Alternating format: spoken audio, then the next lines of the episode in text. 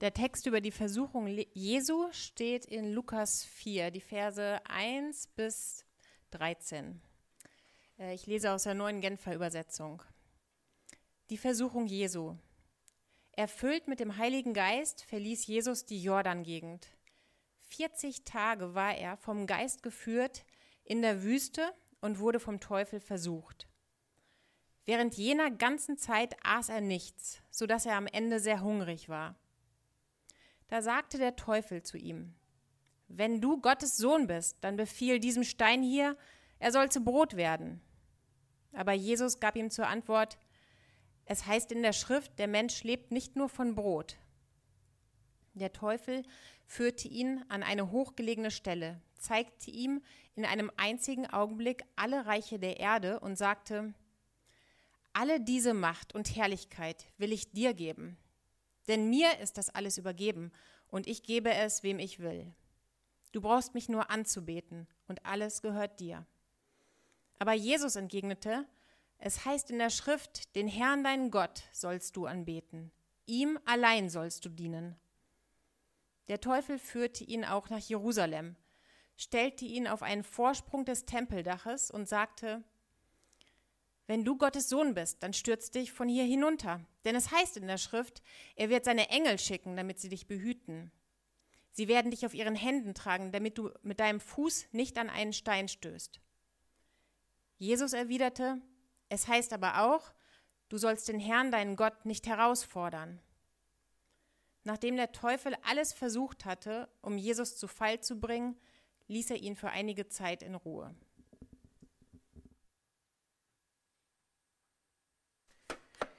Im Juli ähm, diesen Jahres war ich in den USA auf einer Konferenz von ähm, dem Gemeindegründungsnetzwerk X29. Da sind wir, gehören wir als Gemeinde auch mit dazu.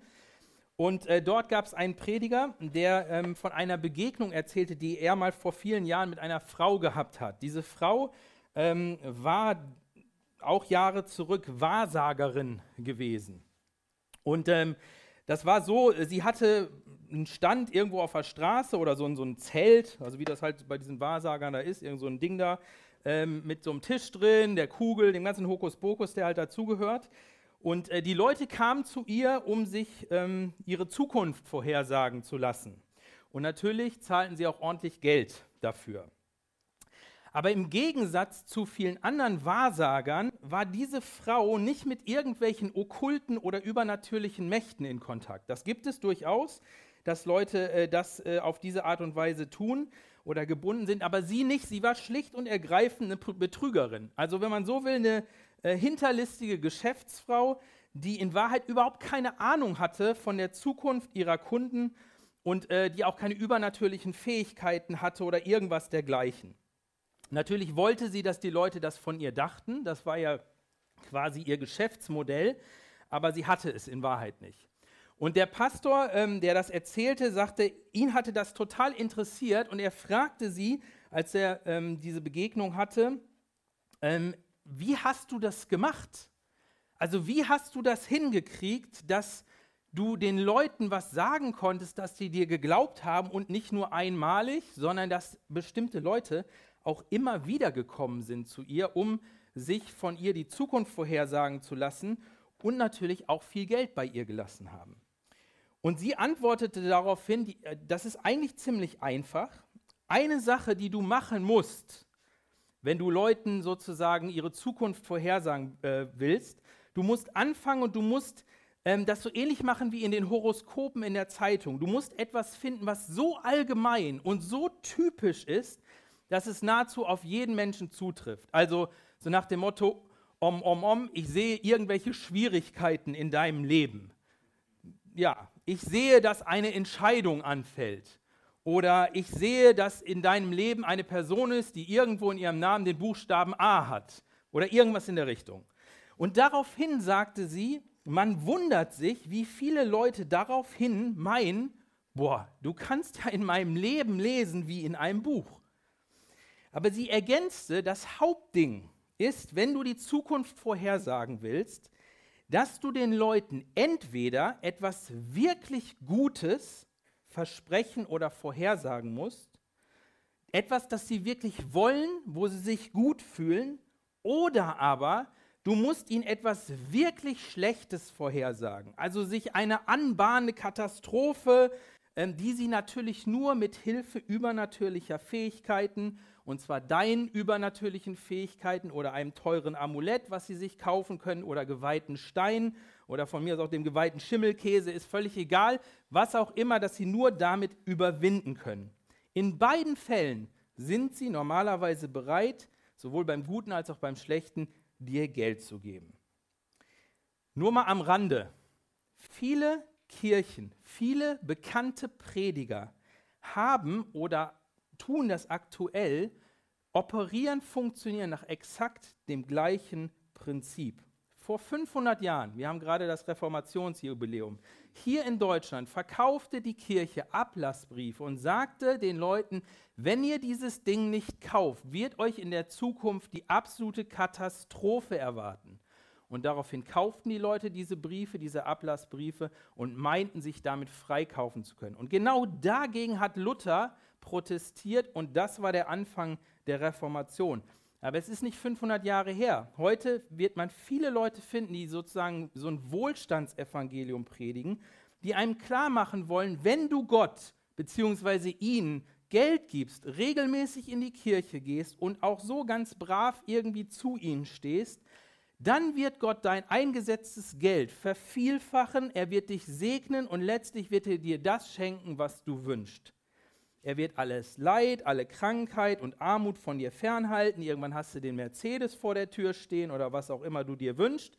Und dann geht es dir gut. Und wenn das mal nicht funktioniert, dann hast du offensichtlich entweder nicht genug gespendet oder nicht genug geglaubt. Zurück zu dieser ehemaligen Wahrsagerin. Der Pastor berichtete weiter von dem Gespräch und sagte, die Frau hat ihm dann gesagt, weißt du, wenn du äh, den Leuten sagst, dass eine übernatürliche Kraft ihnen helfen kann, ihre Agenda umzusetzen, das, was sie sich wünschen, dann ist es den meisten Menschen völlig egal, wie diese übernatürliche Kraft heißt. Das kann Gott sein, das kann das Schicksal sein, das kann die Vorhersehung sein, das können die Sterne sein oder die Oma, die von oben aus dem Himmel die Geschicke lenkt. Was auch immer, es spielt eigentlich keine Rolle mehr. Aber eine Sache sagt er, war total interessant und ich fand das ebenfalls, als er erzählt hat. Er sagte, um also die Frau sagte ihm, um erfolgreich als Wahrsagerin unterwegs zu sein, musst du wissen, dass die Menschen in aller Regel nicht übermäßig viel haben wollen. Die wollen gar nicht die Luxus-Apartments, sie wollen kein Privatjet oder die Luxusjacht. Die allermeisten Menschen wollen einen Job, mit dem sie ausreichend verdienen, um gut leben zu können. Sie wollen ein Zuhause, wo sie gerne sind. Sie wollen jemanden, den sie lieben und der sie liebt. Sie wollen, dass es ihren Familien gut geht. Sie wollen glücklich und zufrieden sein. Und sie sagt, wenn du Wege findest, ihnen genau das zu versprechen, dann hast du sie an der Angel. Als ich das gehört habe, habe ich mich ertappt gefühlt, weil ich gedacht habe, genau das, genau dieses Prinzip kenne ich von mir nur allzu gut. In meiner Gottesbeziehung läuft manchmal exakt das gleiche Muster ab. Ich möchte sicherstellen, dass Gott mögliche Gefahren und Schwierigkeiten oder Probleme, die möglicherweise in der Zukunft auf mich warten, doch bitte weit, weit weg von mir und meiner Familie halten möge. Und so bete ich auch oft. Ich denke und erwarte von Gott, dass er doch bitte meine klaren Vorstellungen davon, wie mein Leben glücklich wird, äh, was mit meiner pa äh, Familie passieren soll, wie sich die Gemeinde entwickeln soll, wie sich mein Leben anfühlen soll, dass er das doch bitte für mich umsetzen soll. Er soll meine Pläne und Vorstellungen absegnen und dann bitte auch für den reibungslosen Ablauf sorgen. Fromm verpackt, mit schönen Worten bete ich oft so und im Herzen erwarte ich genau das von ihm. Und wenn es anders kommt, dann fange ich an zu zweifeln an seiner Güte oder ich frage mich, das ist der andere Weg, ob ich zu wenig getan habe, zu wenig gezahlt, zu wenig gebetet, zu viel gesündigt oder sonst was vergessen habe. Aber das ist nicht die Botschaft der Bibel, das ist nicht die gute Nachricht, das ist nicht das Evangelium und das ist auch nicht das, was wir hier in unserem Text bei Jesus sehen. Vielleicht erinnert ihr euch, wenn ihr da gewesen seid, an die letzte Predigt in der Predigtreihe. Jesus beginnt sein öffentliches Wirken ungefähr mit 30 Jahren. Er wird getauft, er kommt aus dem Taufwasser raus und Gott bestätigt auf beeindruckende Weise mit diesem Satz, also bestätigt ihn, du bist mein geliebter Sohn, an dir habe ich Freude. Und Lukas berichtet uns dann, dass der Heilige Geist auf ihn kam und wie eine Taube und wirklich bei ihm dauerhaft blieb und ihn erfüllte. Und jetzt müsste man doch eigentlich sagen, wäre Gott tatsächlich so wie dieser Wunscherfüller, dann müssten doch ab wenigstens dem Zeitpunkt, wenn nicht auch schon vorher, von Jesus sämtliche Schwierigkeiten oder Probleme weit weggehalten worden sein. Also ich meine, wenn es für uns gelten soll, dann doch erst recht für Jesus, der ja doch Gottes geliebter Sohn ist und das auch gerade eben bestätigt bekommen hat. Aber wir lesen an dieser Stelle was ganz anderes. Da heißt es, erfüllt mit dem Heiligen Geist verließ Jesus die Jordan-Gegend. 40 Tage war er, und jetzt kommt vom Geist geführt in der Wüste und wurde vom Teufel versucht. Während jener ganzen Zeit aß er nichts, sodass er am Ende sehr hungrig war. Keine Ahnung, wie ihr das lest. Für mich klingt das nicht nach einer guten Zeit. 40 Tage Wüste, mal so eine kleine Exkursion in die Wüste für einen Tag und dann zurück ins klimatisierte Hotel, ist eine Sache. Aber 40 Tage allein in der Wüste, hm, nichts essen, auch nicht so toll. Aber viel schlimmer, in dieser ganzen Zeit brutal versucht und attackiert von dem Chefverführer, den es überhaupt gibt dem Chefverkläger, dem Herrn über alles Böse, dem König des Horrors, dem Teufel selber. Und es ist echt schwierig hier in diesem Text zu überlesen, weil Lukas es so betont. Es ist nicht der Teufel, der Jesus in die Wüste geführt hat, um ihn sich mal so richtig zur Brust zu nehmen. Auch Jesus selber hatte nicht die Idee, sondern Gott hat Jesus durch seinen Heiligen Geist dorthin geführt. Ich erinnere mich noch an ein Gespräch von vor vielen Jahren, als ich, noch, als ich mal jung war, ganz lange her, mit meinem Jugendfreund damals. Der Vater war äh, neben dem, dass er Lehrer war und sehr interessiert war, auch sehr musikalisch begabt und Kirchenmusiker. Also sie waren auch kirchlich verortet und so. Und ich weiß, ich habe mit meinem Freund damals äh, auch häufiger über das Thema Glaube gesprochen und irgendwie kamen wir auf, ähm, in einem Gespräch auf den Teufel zu sprechen. Und ich habe offensichtlich zu erkennen gegeben, dass ich der Überzeugung bin, dass es den Teufel tatsächlich gibt. Dass das nicht einfach nur irgendeine so Fiktion ist oder was Unpersönliches, sondern dass es ihn tatsächlich gibt. mein Jugendfreund hatte nichts anderes zu tun, als sich bei seinem Vater abzusichern, ihm das zu erklären. Und wir saßen dann irgendwo da, ich weiß nicht, ob beim Kaffee trinken oder so. Und dann mit einem sehr, wie soll ich sagen, altersweisen, müden Lächeln in meine Richtung meinte er, ach, den Teufel gibt es doch nicht, das glauben doch nur Kinder. Dass es Böses, Schlimmes, Grausames gibt, glaube ich, lässt sich schwer leugnen. Ein Blick in die Nachrichten und es ist irgendwie so offensichtlich. Aber bislang hatten wir als aufgeklärte Menschen Erklärungen dafür. Mangelnde Bildung, mangelnde Perspektiven für die Leute, die dann dieses Böse tun, psychologische Ursachen oder soziologische Missstände, die Gesellschaft, was auch immer. Das Problem ist, dass in den letzten Jahren diese Ansichten brutal ins Wanken gekommen sind, denn damit lassen sich die Gräueltaten des IS nicht erklären, auch nicht der weltweite Terror oder aber die Unfähigkeit der Menschheit, sich zum Guten zu verändern oder aus der Geschichte zu lernen. Es wiederholt sich und wiederholt sich und wiederholt sich. Es ist heute nicht mein Hauptthema, deshalb an dieser Stelle nur ganz kurz. Die Bibel ist so klar, es gibt den Teufel. Er ist mächtig, er ist real und er ist weitaus intelligenter und mächtiger, als wir ihn einschätzen. Und er läuft bestimmt nicht mit zwei Hörnern und so einem komischen Schwanz durch die Gegend. Eben dieser Teufel versucht Jesus. Das ist quasi Chefsache. Das macht er persönlich. Und er nimmt ihn so richtig in die Mangel. Es waren sicherlich mehr als drei Versuchungen in diesen 40 Tagen, mit Sicherheit. Aber die Evangelisten Matthäus und Lukas berichten uns von drei Versuchungen und die haben es auch in sich. Und wir schauen uns, wie schon gesagt, heute mal die erste Versuchung davon etwas genauer an. Da sagte der Teufel zu ihm, zu Jesus, wenn du Gottes Sohn bist, dann befiehl diesem Stein hier, er soll zu Brot werden. Wenn du Gottes Sohn bist, dann befiehl diesem Stein hier, er soll zu Brot werden. Ich habe mich gefragt, worin besteht eigentlich die Versuchung?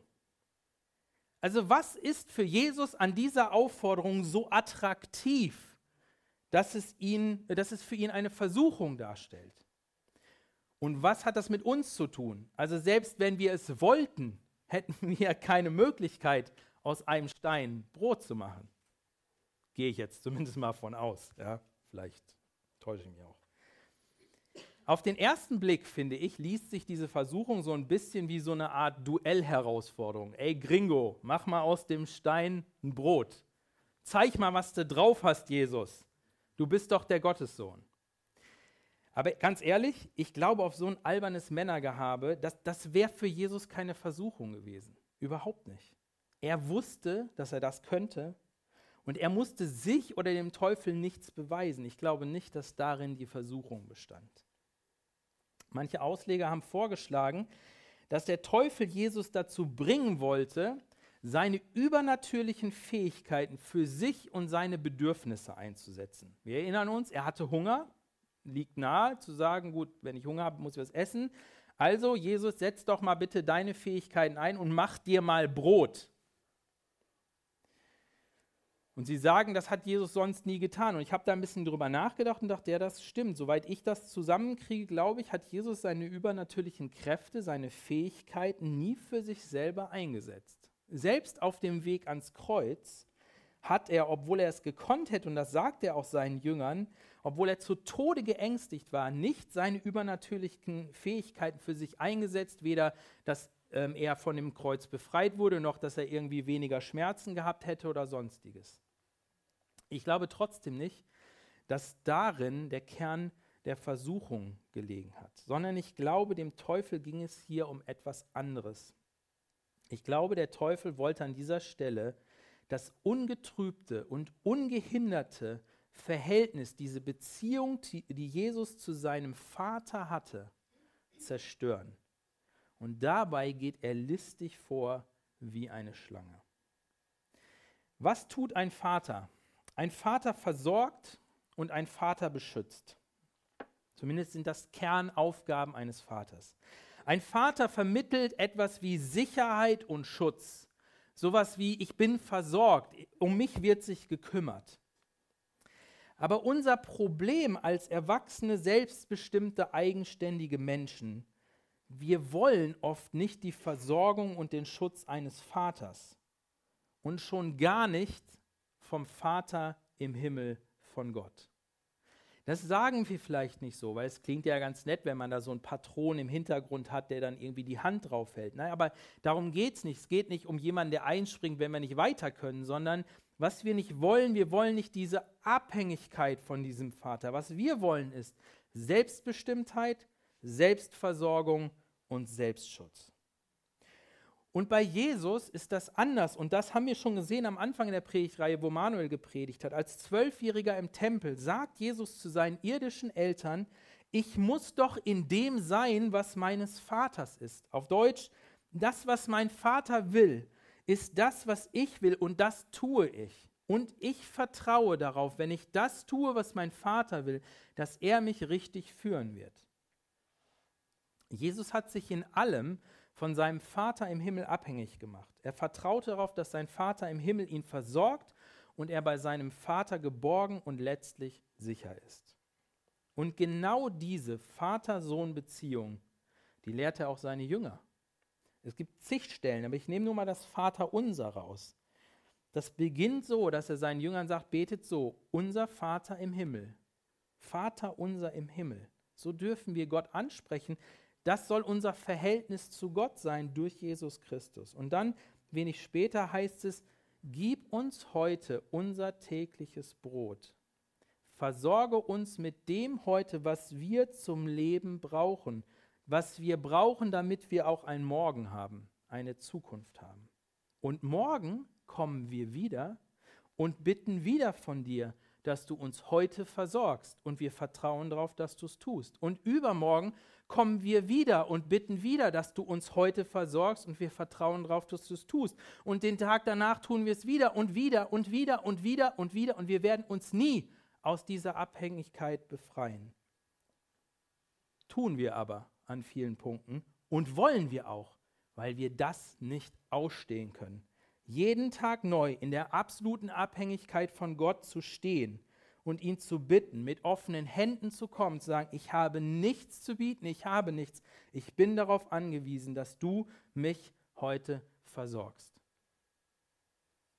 Und was macht der Teufel jetzt hier? Er möchte die Beziehung von Jesus zu seinem Vater zerstören, indem er Zweifel an der guten Vaterschaft Gottes sät. Ich stelle mir das ungefähr so vor. Der Teufel ist in der Wüste neben Jesus und sagt, na Jesus, du Lieblingssohn deines Vaters, der, der dich versorgt und beschützt, wo ist denn dein Essen? Wo ist denn deine Versorgung? Hast du nicht Hunger? Wo ist denn deine Zukunft? Hat nicht der Geist deines Vaters, der Geist Gottes, dich hierher gebracht? Und jetzt schau mal, du hast Hunger. Kein Wunder, denn nach 40 Tagen braucht es auch nicht mehr lange und dann bist du tot, wenn du nichts isst. Dann gibt es keinen Morgen. Wo ist denn jetzt dein Vater? Wo ist denn seine Versorgung? Vielleicht hat er dich ja vergessen. Vielleicht hat er dich ja nur hierher geführt, um dich sterben zu sehen. Bist du nicht derjenige, der die Überzeugung hat, dass dein Vater im Himmel dir keine Steine geben wird? wenn du ihn um Brot bittest? Das ist doch genau das, was du später deinen Jüngern sagen wirst. Aber schau dich mal um. Hier sind nur Steine. Sieht nicht gut aus für dich. Mensch, Jesus, willst du da nicht als Gottes Sohn mal selber Hand anlegen und deine Zukunft sichern? Hey, du hast doch viel vor. Da kannst du doch nicht jetzt schon sterben. Du hast doch noch nicht mal angefangen. Komm, mach doch mal ein bisschen Brot. Dann geht's weiter. Die Botschaft, die der Teufel hier an Jesus hat, ist, du kannst deinem Vater im Himmel nicht für deine Zukunft trauen. Deshalb nimm sie selber in deine Hand. Und eben das, genau das Gleiche gab es schon mal. Schon mal passiert, damals im Paradies. Als er Eva und dann Adam Zweifel an Gottes Güte und seiner guten Versorgung ins Herz legte und die Tragik der Menschheit bis heute ist, dass sie dem Teufel mehr glaubte, dass wir Menschen dem Teufel mehr glauben als unserem Vater, als dem Vater, unserem Gott im Himmel und unsere Zukunft selber in die Hand nehmen wollen. Und das wiederholt sich seitdem immer und immer und immer wieder. Und der Teufel weiß ganz genau, wenn Jesus das tun würde, dann hätte er den Sieg davongetragen denn er hätte die Beziehung, die ungetrübte, direkte, unmittelbare Beziehung zwischen Jesus und seinem Vater zerstört. Und seht ihr, ich glaube, diese Versuchung ist für uns genauso real, jeden Tag genauso da wie für Jesus. Wir wollen eine Vorstellung unserer Zukunft haben. Wir wollen sie kennen, damit wir uns darauf einstellen können und wir für uns selber sorgen können damit wir die größtmögliche Kontrolle und Sicherheit über unsere Zukunft haben. Aber was wir nicht wollen, ist jeden Tag aufs Neue mit leeren Händen zu Gott zu kommen und ihm zu vertrauen, dass er auch uns heute versorgt und er wird es auch morgen tun. Das Spannende ist an dieser Stelle, was tut Jesus? Er antwortet dem Teufel mit einem Bibelwort, das ist ein Bibelzitat. Der Mensch lebt nicht vom Brot allein. Und diesen Vers hat Jesus nicht wahllos irgendwo aus dem Alten Testament herausgezogen, weil er gerade gedacht hat, hör, was was mit Brot zu tun, dann nehme ich den mal. Nein, sondern dieser Vers stammt aus dem fünften Buch Mose, aus dem achten Kapitel. Und das ist sehr, sehr interessant, wenn man da reinguckt, denn dort spricht Mose, der Anführer vom Volk Israel damals, der das Volk Israel aus, der, aus Ägypten herausgeführt hat, dann in die Wüste mitgeführt hat und sie in das verheißene Land führen sollte. Dort spricht er kurz vor seinem Tod zu dem Volk Israel und erinnert sie an etwas. Und da heißt es, vergesst nicht, wie der Herr euer Gott euch 40 Jahre lang in der Wüste umherziehen ließ. Das tat er, um euch vor Augen zu führen, dass ihr ganz auf ihn angewiesen seid, aber auch um euch auf die Probe zu stellen und zu sehen, ob ihr seinen Weisungen folgen würdet oder nicht. Er ließ euch hungern, damit ihr lernt, dass ihr ohne ihn nicht leben könnt. Und er gab euch das Manna zu essen, von dem ihr bis dahin nicht gewusst hattet, ähm, von dem ihr, äh, von dem ihr da, bis dahin nicht gewusst hattet, so wenig wie eure Vorfahren. Denn er wollte zeigen, der Mensch lebt nicht nur vom Brot, sondern er lebt zuerst und zuletzt von dem Wort, jedem einzelnen Wort, das aus dem Munde des Herrn kommt. Das zitiert Jesus in Richtung Teufel. Welche Geschichte steckt dahinter? Worauf bezieht sich das? Ich will das ganz kurz erklären. Wie gesagt, das Volk Israel wurde aus Ägypten befreit, krass, mit wunderbaren Zeichen, alles Mögliche, also richtig heftig, äh, durchs Rote Meer durch. Und jetzt sind sie in der Wüste. Und wie das halt in der Wüste ist, irgendwann gingen die Vorräte aus. Die hatten halt nichts mehr zu beißen. Und kaum war das so, fingen die an, sich zu beschweren bei Mose als dem Anführer, aber dann auch bei Gott. Jetzt hat er uns aus Ägypten herausgeführt, nur damit wir hier in der Wüste verrecken. Mose, du und dein Gott, ihr könnt uns gestohlen bleiben. In Ägypten war es viel geiler. Das ist das, was die sagen. Und was macht Gott? Er gibt ihnen Manna. Das ist so eine Art Korn gewesen, das es so vorher noch nie gab. In der ganzen Zeit in der Wüste haben die Israeliten das gekriegt. Das war wirklich auch so ein bisschen so ein wunderbares Ding. Und das war so jeden Morgen neu, lag das da und die Israeliten sollten das einsammeln, so wie man Korn einsammeln. Da konnten die da Brot draus backen und alles Mögliche. Und es reichte für den Tag, egal wie viel die eingesammelt haben, es reichte auf jeden Fall für den Tag. Und Gott sagt ihnen, verspricht ihnen, hey, so wie das Manna heute da war, so wird es auch morgen für euch wieder da sein und am nächsten Tag wieder und wieder. Ich versorge euch. Ihr könnt euch sicher sein, es wird da sein, mein Wort sagt das. Und was tun die Israeliten? Sie trauen Gottes Versorgung nicht und wollen wirklich sicher gehen, dass es auch morgen noch da ist und sammeln sich Vorräte. Und so sind wir, so bin ich. Ja, Gott, dein Wort sagt es, wir können uns sicher sein, aber ich will so richtig sicher sein, dass es morgen auch da ist. Ich will so richtig sicher sein, dass ich auch morgen versorgt bin. Und deshalb sammle ich dann meine Vorräte oder übersetzt, deshalb mache ich meine Pläne, deshalb organisiere ich mein Leben, deswegen entscheide ich, was ich tue und was ich nicht tue. Nur um wie die Israeliten am nächsten Morgen erleben zu müssen, dass alle Vorräte verrottet sind und Maden drin haben. Und so ist es doch ganz ehrlich mit unseren Plänen, mit unseren Gedanken. Und was wir damit ausdrücken, wenn wir so handeln, ist, klar, Jesus, dein Wort ist sicher. Ja, ja, das wissen wir auch. Aber so richtig sicher ist es nur, wenn das mit unseren Bemühungen, mit unserem Einsatz, mit unseren Plänen, mit unserer Strategie oder was auch immer kombiniert wird oder sogar davon übertrumpft wird. Und Jesus zitiert hier ganz bewusst dieses Bibelwort und macht damit deutlich, ich, Jesus, stehe genau an dem Platz, an dem das Volk Gottes auf dem Weg in eine verheißungsvolle Zukunft einmal gestanden hat. Aber im Gegensatz zum Volk Israel und der ganzen Menschheit vertraue ich meinem Vater. Auch dann, wenn ich Hunger habe.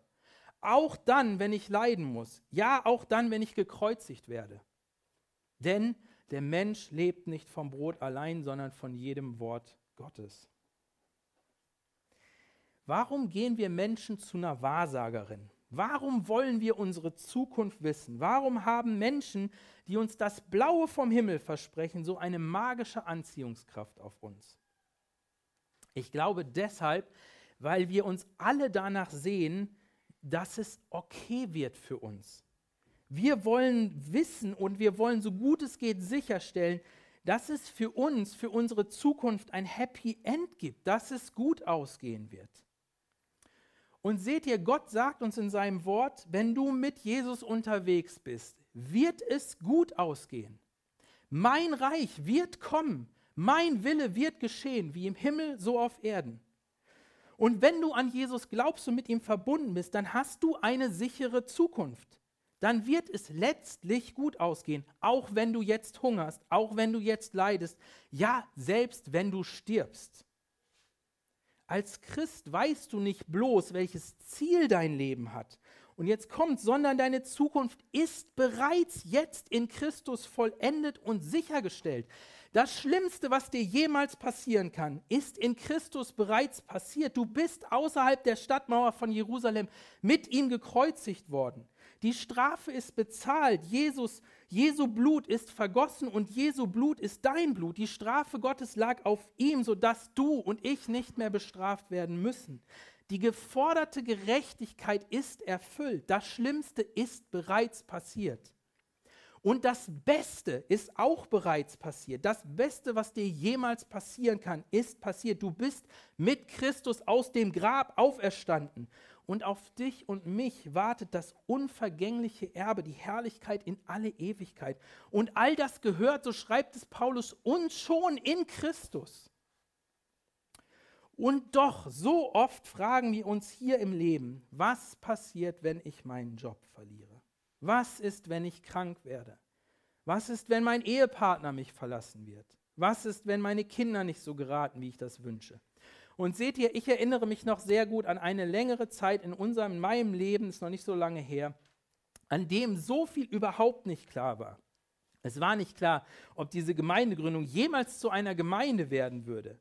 Ich weiß, dass alle möglichen Fragen im Raum standen. Wie soll das alles werden? Was, wenn das alles hier zusammenfällt? Was ist, wenn wir komplett scheitern und wie geprügelte Hunde wieder abziehen müssen? Und ich kann nicht von mir behaupten, dass ich in dieser Zeit mir nie Sorgen gemacht hätte.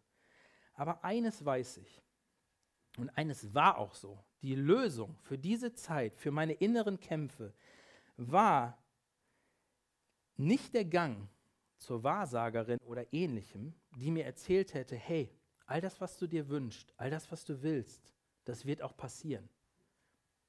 Kein Problem. Das kommt, das wird.